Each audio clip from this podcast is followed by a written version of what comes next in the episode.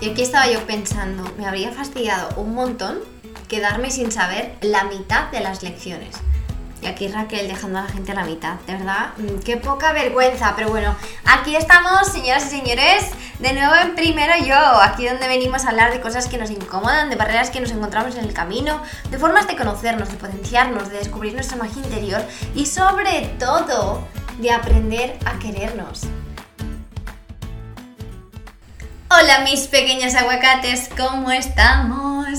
Aquí estamos con la continuación del episodio de la semana pasada, de las lecciones del 2022. Y es que me quedaban otras seis. Y pues bueno, pues aquí estamos. Si no has escuchado el anterior, que supongo que sí, que antes de llegar a este has dicho, bueno, voy a empezar por el 1, como es lo normal. Pero como dije, no tienen orden, entonces perfectamente puedes escuchar este y después irte al otro. Y bueno, es que estas lecciones vais a ver que algunas son cosas de las que hemos hablado el año pasado. Y es que realmente yo hablaba de ellas porque yo las estaba internalizando en ese momento. Y vosotros y vosotros sabéis, porque estáis aquí, tenéis muy claro que yo os he ido compartiendo mi camino, que las cosas que yo trabajo en mí, mm, al final son las que yo le puedo aportar al mundo. Por eso yo siempre insisto, cuando trabajas en ti, le das un regalo al mundo. Por eso quiero que todas y todos trabajemos en nosotros, porque es así como le aportamos al mundo. No le aportamos al mundo desde el te doy, te doy, te doy y yo me dreno, sino desde el yo te doy porque puedo darte, porque yo he trabajado en mí y eso que brilla en mí y eso que esas flores que me salen a mí son las flores que tú puedes utilizar porque yo me las he regado. Entonces, esto es parte de este número 6, que es el poner límites. El poner límites, el decir que no y el dejar de ser esa bolsa llena de agua y llena de agujeros por la que el agua se va. Y en este caso podemos poner el agua como un símil de la energía. Cuando no tenemos ninguna barrera, cuando tenemos nuestra energía llena de agujeros, todo entra, todo sale, nada se queda. ¿Qué pasa? Que nosotros queremos actuar como este cubo fuerte que aguanta el agua, que puede con todo y que es genial. Pero no lo somos, porque somos una bolsa llena de agujeros. Y yo me he dado cuenta de que a pesar de lo que todavía seguimos creyendo a veces, que decir que no, que decir a, mí esto no me va, le hace mal a otras personas, les hace bien y nos hace bien a nosotros porque no nos hace quedar mal, sino nos hace quedar como este cubo robusto de metal que tú estás pensando para llevar tu agua de un lado a otro. Y es el agua, en este caso la energía, que se quiere quedar contigo porque sabe que la puedes albergar. Cuando no tenemos la capacidad de albergar ese agua, el agua versus, o sea, le, le estamos llamando aquí agua, pero hablamos de energía, se quiere quedar contigo, quiere crear ese ambiente alrededor de ti, quiere que seas eso que tanto deseas. Sin embargo, de nuevo, cuando no eres capaz de decir esto sí, esto no, hasta aquí llego, hasta aquí no llego, pensando en que será mejor para ti y para los demás, hace que no haya una definición clara, que no haya una idea sobre ti clara, que tú no te entiendas lo suficiente. Y esto es algo que en el reto de 30 días de amor propio, por supuesto que hay un día en el que hablamos de esto, porque este reto de 30 días para mí es como una especie de reconstrucción interna de arriba abajo, de, un montón de partes de nosotras y nosotros mismos, las personas que lo haréis, que lo hagáis, perdón, lo veréis. Y desde luego que los límites son algo que no solo forman parte de el conocimiento de uno mismo, sino de la reconstrucción, sino del amor propio también. Eh, entonces queremos ser este cubo que atrae el agua, por el que no hay fugas, para que lo que nosotros deseamos en nuestra vida y la persona que queremos ser se quede con nosotros y nosotras. Vamos a pasar al 7.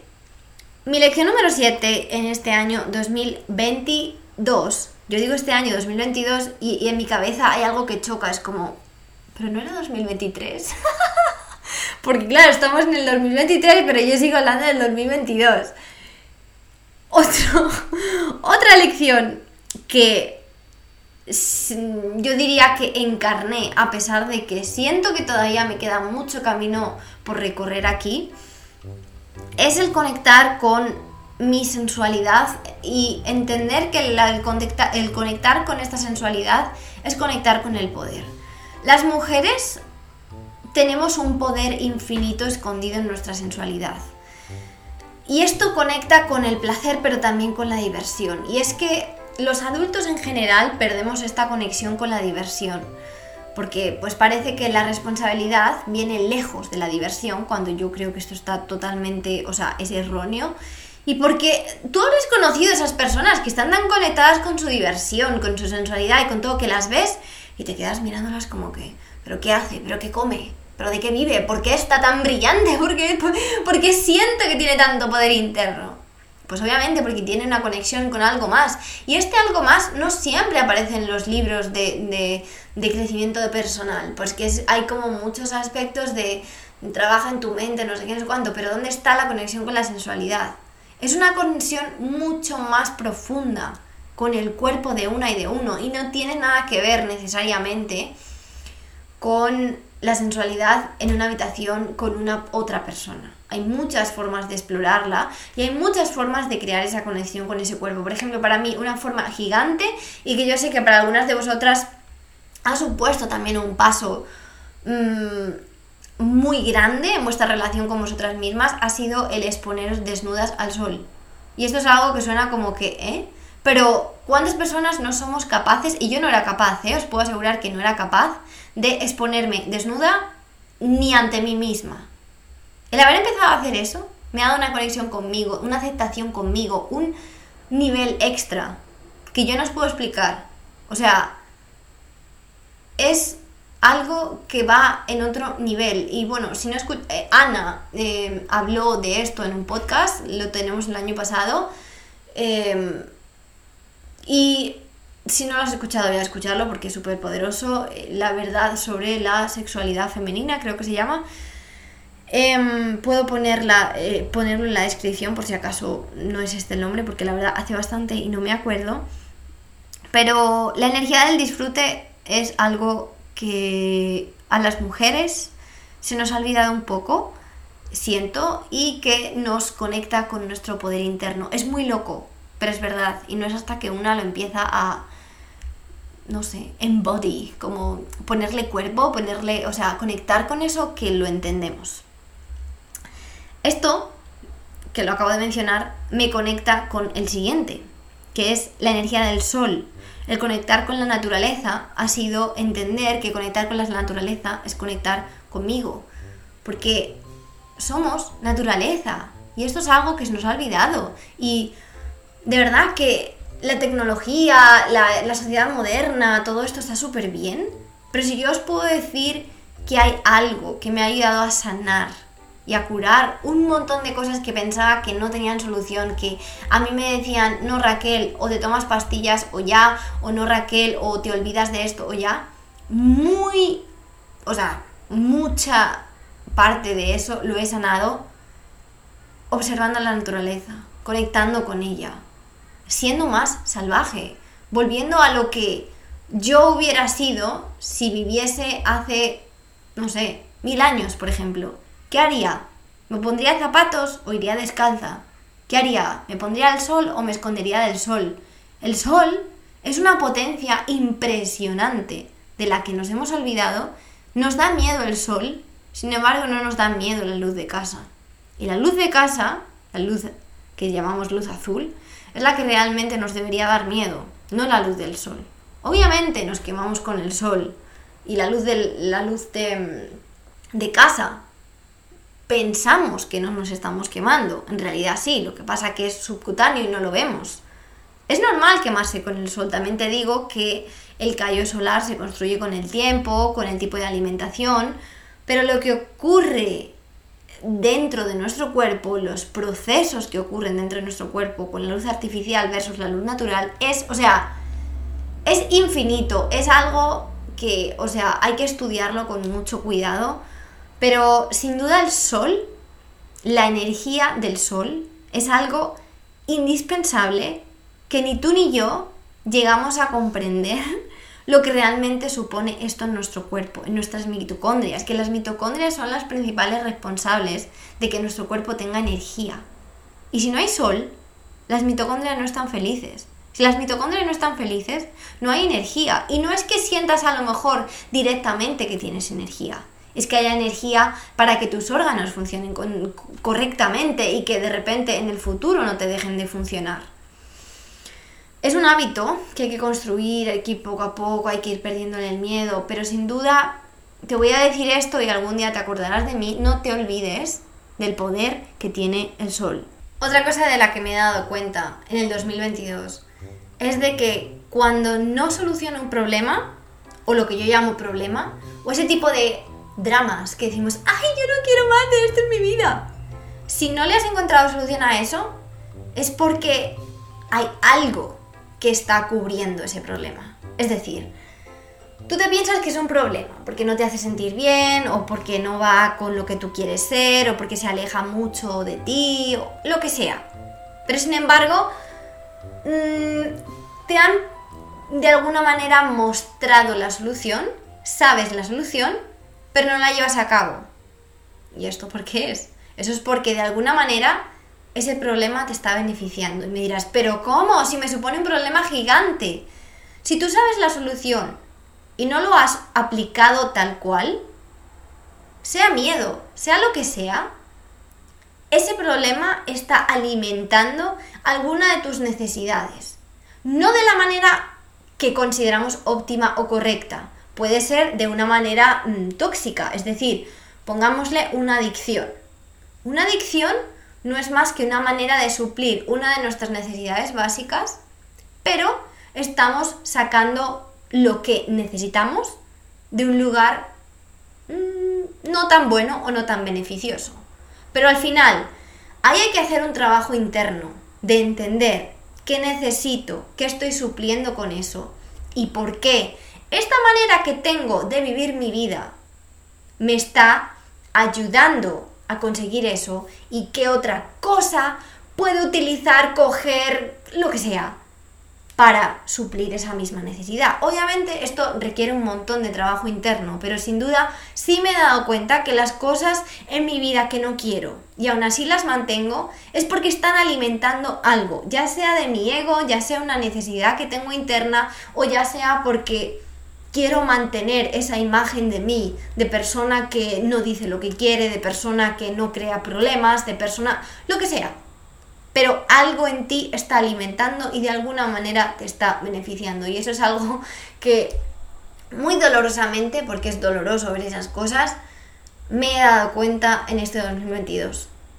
La siguiente, la vida me ha enseñado a través de la experiencia y pues quizá he tenido la suerte de dar con personas que, pues así de primeras yo las admiraba o las endiosaba, vamos a decir endiosaba, porque sigo admirando a muchas personas que las admiro por lo que son, pero cuando siento que cuando endiosamos a alguien estamos poniendo esa admiración muy por encima de lo que es admirar. Entonces, em, cuando endiosamos a alguien, le estamos poniendo en este lugar súper alto y le estamos dando unas cualidades que no necesariamente tiene, pero quizá las enseñan o quizá nosotros lo percibimos así. Y muchas de esas personas yo he tenido la ocasión de llegarlas a conocer. Y me he dado cuenta de que efectivamente yo las estaba endiosando, de que esas personas no son lo que yo me pensaba, de que esas personas son humanas.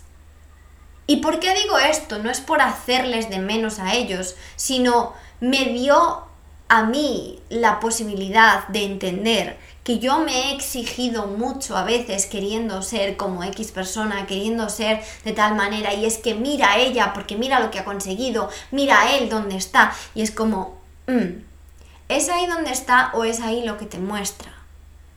Entonces, el endiosar a otras personas a veces hace que pensemos que no son humanas o humanos, que no tienen los mismos problemas que tenemos nosotras nosotros, que no se levantan diciendo qué hago con mi vida, que no se levantan pensando no me entiendo, y se levantan igual que tú y que yo. Y que no son perfectas ni perfectos y que los mismos errores que tú cometes, esas personas también cometen y que hay veces que nos perdemos a nosotras y a nosotros mismos persiguiendo una imagen que tenemos en nuestra cabeza ficticia de lo que alguien es y realmente no lo son. Y esto no digo que no utilicemos a otras personas como guía para inspirarnos y decir, bueno, ¿de quién me fijo? De alguien a quien admiro, por supuesto. Pero dejemos de subir a las otras personas a, un pedestal y de bajarnos a nosotros mismos como al barro, porque realmente no existe esa diferencia y porque realmente somos todos humanos. Y por mucho que alguien defienda, vamos a decir, eh, el balance en la vida, esa persona te puedo asegurar que tiene en su vida un montón de momentos en los que no encuentra el balance. Y obviamente si, si está puesta a defender el balance, pues va a haber días que, o sea, lo que va a hablar, lo que te va a decir y lo que va a promulgar es el balance, porque siente que es su misión en la vida. Pero no quiere decir que esa persona sea 100% balance. No quiere decir que tú cada vez que salgas de balance tienes que castigarte y decir, ¿ves? Es que no soy suficiente porque no soy capaz de llegar al balance, pero X persona sí, porque lo he visto y porque me lo ha dicho y no necesariamente. De verdad que siento que esto también es como quítale la responsabilidad a esa persona de que tenga que ser perfecta, de que tenga que hacer todo perfecto, porque aunque esa persona te esté mostrando en las redes sociales, por ejemplo, que es donde hoy en día nos vemos la mayoría de las personas, que es de X manera, si hay un día que no lo es, quítale la responsabilidad porque no lo tiene que ser todos los días te está animando quizá a que lo pueda hacer, pero no, no quiere decir que ella lo sea, no quiere decir que no pueda tener errores humanos. Y yo he caído en, en ambas dos, en ponerlos en un pedestal tan grande que yo a mí misma me veía como que, uff, yo ahí no llego. Es que a mí no me da. Es que yo no soy suficiente para llegar al ritmo que llega esa persona. Y de otra manera también pensar que son perfectas o perfectos. Y es como, pero ¿por qué? ¿Acaso a ti te gustaría que alguien considerase que tienes que ser perfecta todo el tiempo y que todo, todo, todo lo que dices lo llevas a cabo al 100% todos los días? No, no. Entonces, dudemos de todo, de los demás, de nosotros, em, de llegar a todo. No podemos llegar a todo, no podemos ser todos los días igual y no podemos ser mm, dioses porque no lo somos. Somos nuestro propio Dios, sí, pero no tenemos que ser dioses para nadie más. ¿Qué trae la siguiente, Raquel? ¿Qué trae que es la siguiente? Cuéntanos. Esta es muy sencilla, pero creo que se conecta mucho con la anterior y es que el 1% es la única mejora disponible. Y es que mm, ahora, por ejemplo, con el inicio del año, venimos con 17.000 cambios, 17.000 cosas y hoy voy a hacer esto y mañana lo otro y luego no sé qué y luego no sé cuánto. Y a los 10 días se ha caído todo. Se ha caído absolutamente todo. Y es como, pero es que yo no sirvo, pero es que yo no soy consistente. Y es como, vamos a ver. Eso que te estás proponiendo dista gigantemente del 1%. Estás queriendo hacer un 200% cada día o 200% en un mes. No, Empieza con una cosa, un cambio. Y esto es algo que yo veo muchísimo en la consulta con las chicas y que obviamente yo me lo veo a mí misma también. Es como, ah, no, pero es que yo ya he venido a, consultar unas cuantas veces y, y, ya no me debería pasar esto. ¿Cómo que no? ¿Cuántas, ¿Cuántos aspectos de ti tienes que trabajar para llegar a que eso ya no te ocurra más? ¿Cuántos aspectos de ti tienes que cambiar para que eso, o sea, queremos el efecto este de ya, todo, justo mm, ya he hecho un trabajo, tiene que estar. Y cuando no ocurre, no solo nos enfadamos con nosotras o nosotros, sino que, no, yo no valgo, no es que esto no sirve y nos rendimos. Entonces creo que nos tenemos que meter esto en la cabeza del 1% para todo. Y que es una cuestión de trabajar, es una cuestión de mantenerse, de constancia. Es más la constancia que el cambio en sí. ¿Y por qué digo esto? Porque Todos los días estamos haciendo algo, todos los días estamos repitiendo algo. Y es la repetición la que crea el cambio, no es al revés. Entonces, sea lo que sea lo que estés intentando repetir, por favor, empieza con esa una cosa. Y hasta que no se te convierta en algo mecánico, algo fácil, algo que ya dices, esto ya es parte de mi vida, no pretendas añadir otra más. Eso obviamente también tiene que ver con la autoexigencia, tiene que ver con la generación en la que vivimos, en la que todo tiene que ocurrir ya, porque estamos acostumbrados a que pedimos algo por Amazon y nos llega al día siguiente, pero en la vida y en mi crecimiento personal eso no ocurre así. No pedimos nada por internet y llega al día siguiente, ni tampoco, ni tampoco existe el le doy a un botón y se me cambia todo.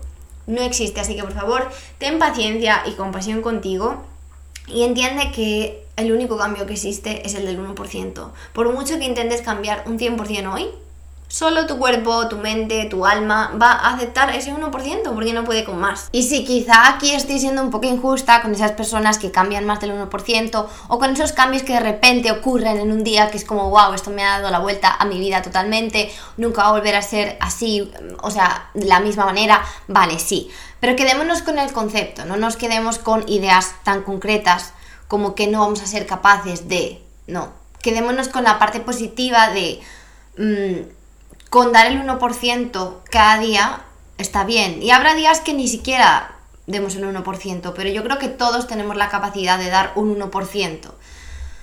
Esto no es para bajar nuestra, nuestro ritmo, de decir, no, yo ya no me exijo porque tengo el 1%. No, el 1% es suficiente como para exigirse un poco más todos los días sin llegar a esta autoexigencia horrible de decir, Dios mío, a mí no me da la vida para todo lo que me propongo. Y os digo de verdad que a mí personalmente me ha ayudado el bajar.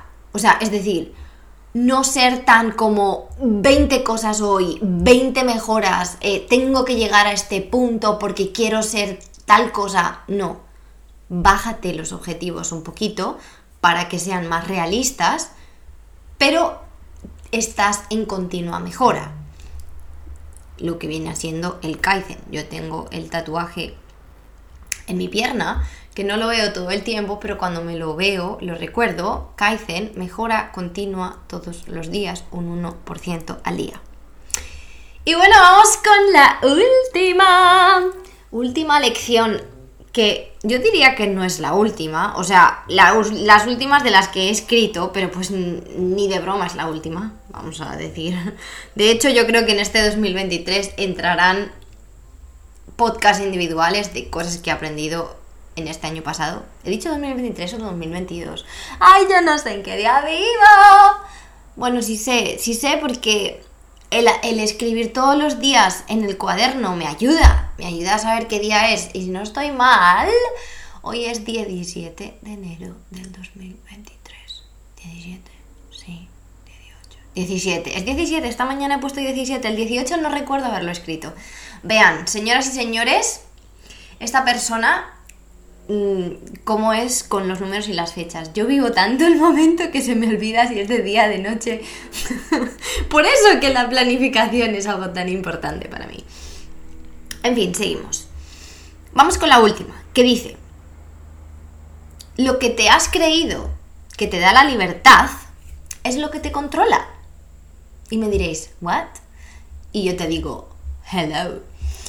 Resulta que muchas veces uno quiere controlar algo, quiere tenerlo bajo control, quiere que las cosas sean de X manera. Y de hecho me hace mucha gracia porque ayer en una de las sesiones individuales con una de vosotras salió esto también. La necesidad de controlar todo el tiempo el resultado o cómo son las cosas o cómo ordeno mis cosas. Porque cuando yo siento que lo tengo ordenado, ahí siento que tengo el control y ahí me siento bien, me siento libre. Pero realmente lo que estamos haciendo queriendo controlar todo en otras personas, en el exterior, en la vida en general, porque al final el control solo ocurre con la mente, no ocurre con nada más, es algo ficticio.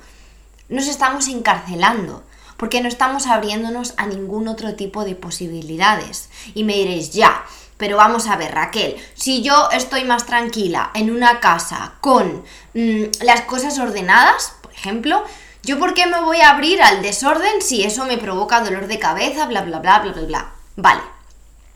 Aquí hay un punto medio y aquí hay una lección para aprender. Tú puedes querer tener tu casa toda ordenada y conseguir que si vives con otra persona la casa se mantenga ordenada. Pero sin embargo, puedes aprender mucho sobre el punto de vista de diferentes personas y las prioridades de cada uno. Que para ti sea una prioridad el tener la casa ordenada no quiere decir que lo sea para la otra persona. Entonces, intentar controlar todo el tiempo la vida de la otra persona para que la otra persona tenga una vida ordenada cuando a lo mejor para él o para ella no es una prioridad, te está encarcelando a ti, porque fíjate la energía que estás poniendo en conseguir que su vida sea de la manera que tú quieres. O fíjate cuánto tú estás perdiendo energía de tu vida para controlar la realidad en general, o la realidad que tú percibes al menos. Entonces, ¿realmente esto te está liberando o te está forzando a quedarte en un lugar? Te está forzando. Esta es mi posición, esto es lo que me sirve, esto es así. ¿Qué tal si nos abrimos a aprender de otras personas? A lo mejor descubres que en la libertad de otra persona de no tener tanto orden, a veces tú te puedes permitir no tener tanto orden y estar en espacios sin tanto orden y aún así disfrutarlos. Obvio que yo no te voy a decir mantén el desorden solamente porque la otra persona no lo hace. No estamos diciendo eso, porque yo soy pro de que el ambiente tiene mucho que ver con tu estado.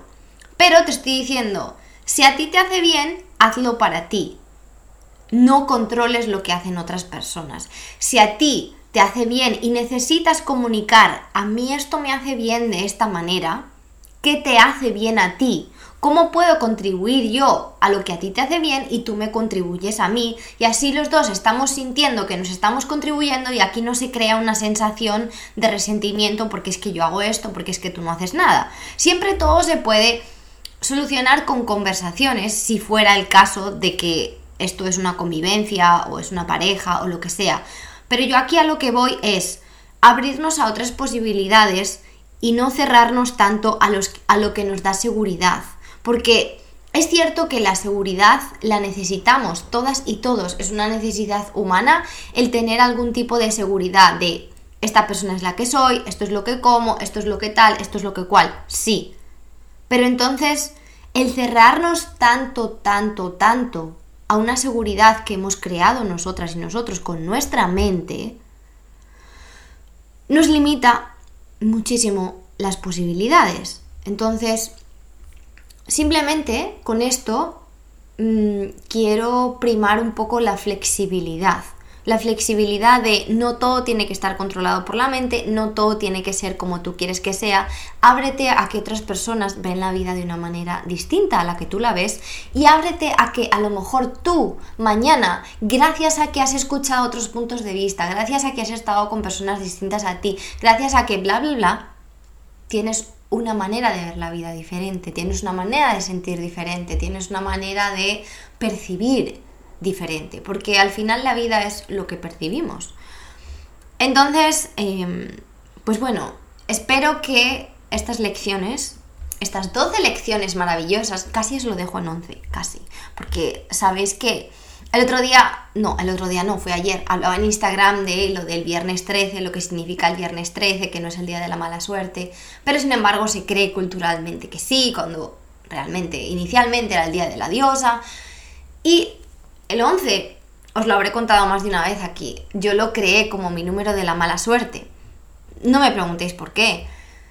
Y un día decidí no tener esa limitación, o sea, era como que nada ocurre el día 11 para mí porque entonces me da mala suerte. Y entonces, ¿veis? esa certeza, esa seguridad de que el día 11 hacía X cosas, a mí me, me limitaba muchísimo. Entonces, ¿qué pasa? Que un día decidí que ya no me iba a limitar más y empecé a hacer cosas importantes o ponerle números 11 a las cosas que yo consideraba importantes, solamente para deshacerme de esa creencia. Y estuve a punto de decir, vamos a dejarlo en 11, solamente por el 11, solamente por lo que el 11 significaba para Raquel. Y sabéis probablemente que el número 11, especialmente el 1111, que es este número de abrir nuevos portales, de abundancia, de estar alineado, o sea, el 1111 en, la numerología, en, Los Ángeles y en todo eso, es un número como increíblemente considerado, súper positivo. Y yo para mí misma lo tenía como malo, pero fijaos que yo lo único que vi fue un montón de sincronicidades en mi vida que eran números 11. Y yo misma, con mi percepción, lo relacioné con algo malo. Porque es que mi exnovio con el que corté vivía en el portal 11, porque es que mi amiga con la que pasó no sé cuánto pasó el día 11, porque es que el día 11 perdí el tren. Pero ¿y qué tal si esas cosas no son malas? ¿Qué tal si tenías que perder el tren para no ir en ese otro tren y estar, no sé, mm, divinamente mm, sincronizada con el tiempo que te iba a llevar ese tren, aunque pensabas que tenías que llegar a otra hora? ¿Qué tal si es que que hayas cortado con esa persona es algo del camino y es algo súper positivo que te ha pasado porque toda decisión que lleva a empezar algo también te está llevando a que vas a acabar ese algo. Entonces, ¿veis cómo fui yo la que le puse esos significados cuando realmente el significado no es ninguno, no es juicio bueno o juicio malo? Pero no, dije, prometí 12, vamos a dejarlo en 12. Así que bueno, aquí están las 12 lecciones, ojalá os hayan servido. Quiero decir desde aquí que amo vuestros mensajes, me encanta recibirlos. Esta semana pasada, de hecho, he recibido gente de... Me, me escribisteis de Uruguay, me escribisteis, si no estoy mal, de Paraguay también. Uruguay, Paraguay.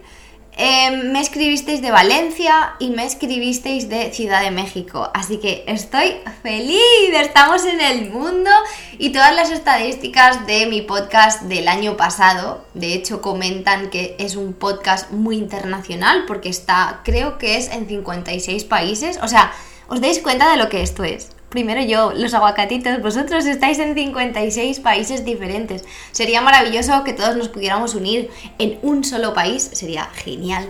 Em, o quizá que Raquel fuese por todos los países y os fuese conociendo, eso molaría aún más. Y bueno, os quiero un montón, gracias por estar aquí, gracias por la cantidad de amor que me dais, por el feedback, por, por cómo me contáis, cómo sirve, porque a mí eso me llena el alma, de verdad que sí. Estoy feliz de compartir esto con vosotras y vosotros. Mm, siento que nos aportamos mutuamente. Vosotros me aportáis a mí, yo os aporto a vosotros. Y bueno, de verdad que todas las estrellitas que me puedas dejar en Spotify, todas las veces que compartas mi podcast, todas las veces que lo pongas donde sea, a mí me ayuda increíble. Y si estamos aquí es gracias a vosotros. No quiero decir que mi trabajo, que ha sido mucho hasta este punto, mucho, mucho, mucho, el trabajo que he puesto a este podcast, no sea parte de ello, pero sin duda lo que vosotras y vosotros hacéis compartiéndolo con otras personas es un trabajo que forma parte de este maravilloso crecimiento. Así que bueno, de verdad que os lo quiero agradecer. Nos vemos en el próximo episodio y por favor, Escribidme con cualquier duda que tengáis porque este año me he propuesto totalmente responder a preguntas tal cual me lleguen en el podcast de Primero Yo. Así que bueno, os envío un súper abrazo, un súper beso, os quiero un montón. Nos vemos la semana que viene.